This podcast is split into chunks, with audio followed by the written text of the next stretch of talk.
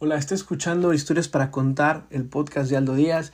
Esta historia me gusta mucho porque es una carta que le escribe una madre de familia a Maradona.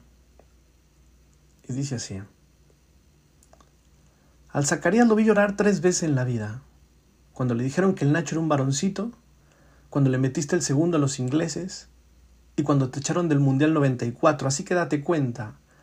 Gracias a vos descubrí que mi marido tenía sangre en las venas. Por eso si él reza, yo rezo. Y no me importa si otra vez hay que rezar por vos. En esta casa, cuando mi marido dice que hay que prender dos velas, se prenden dos velas y se acabó. Vos no sos santo de mi devoción, ya te lo dije mil veces. Siempre me caíste para el culo porque sos un fanfarrón y un boca sucia. El Zacarías me dice que si me gustara el fútbol sería otra cosa, que vos adentro de la cancha eras algo que no tenía nombre, una cosa de otro mundo que en tus mejores épocas eras capaz de enloquecer las leyes de la física y bla, bla, bla. Pero por ese lado a mí nadie me compra. Yo soy una señora, no entiendo y no quiero entender de pelotas y pantaloncitos cortos. En cambio hay otras cosas que sí entiendo. Y por esas cosas rezo estas noches. Pero ojo, ¿eh? No es por vos. ¿Sabes por qué rezo? Porque hubo momentos en los que no tuvimos nada, pero lo que se dice nada arriba de la mesa y vos le dabas alegría a mi familia. Alfonsín estaba haciendo estragos y gracias a Dios justo nos cayó del cielo un mundial que ganaste de punta a punta. Para mí fue un invierno horrible, porque solamente podía poner buñuelos de acelga en el almuerzo y buñuelos de acelga en la cena.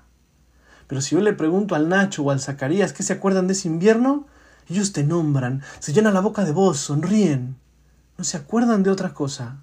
No tienen la menor idea de que pasaron hambre. Afuera en la puerta de la clínica donde respiras por un tubito está lleno de periodistas extranjeros sacándole fotos a un mundo de gente que prende velas y se la pasa la madrugada recitando el rosario. a veces me da un poco de vergüenza que el resto del mundo crea que somos tan básicos, tan cabezones. Pero después me dan ganas de explicarle al mundo que nadie reza por el boca sucia ni tampoco por el fanfarrón. Me dan ganas de explicarle al mundo qué país es este, Qué pocas alegrías hemos tenido en los últimos 20 años y que de esas pocas, casi todas vinieron con tu firma. Con lo que nos cuesta ponernos de acuerdo en algo, con lo que nos cuesta reírnos o llorar o gritar por lo mismo, con lo que nos cuesta cantar Argentina, Argentina, y al mismo tiempo sentir que el pecho se infla, y hacer fuerza por lo mismo y querer ser mejores y patalear de rabia. El día de la efedrina salí a la calle y te lo juro por mis tres hijos, por primera vez en la vida, Vi a todo el mundo llorando. La gente iba en silencio por la calle arrastrando los pies y se le caían los mocos. Todo el país desinflado y mudo.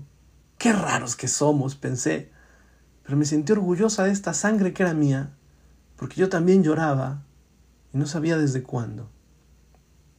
Si hasta el callo que nunca te vio levantar una copa del mundo tiene un póster tuyo en su pieza, y habla de vos como si te hubiera vivido.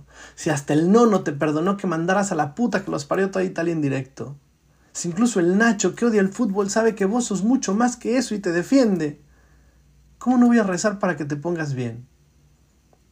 Dentro de muchos años, los hijos de los hijos de la Sofi van a vivir en un país mucho mejor que el que tenemos ahora, estoy segura. Y nadie se va a acordar que eras un fanfarrón y un boca sucia. En los libros de lectura se va a decir que vos solamente lo importante, que una vez nació un negrito que jugaba la pelota mejor que nadie y que era capaz de levantar a un pueblo triste y volverlo loco de alegría, de hacerlo feliz, incluso en las épocas más negras. Para que no se muera ese, Diego, es que rezo. Para que te cures, para que puedas descansar de todo el esfuerzo de haber sido único y te quede tiempo para ser un tipo común para que puedas ver a tus nietos, abrazarlos y contarles quién fuiste.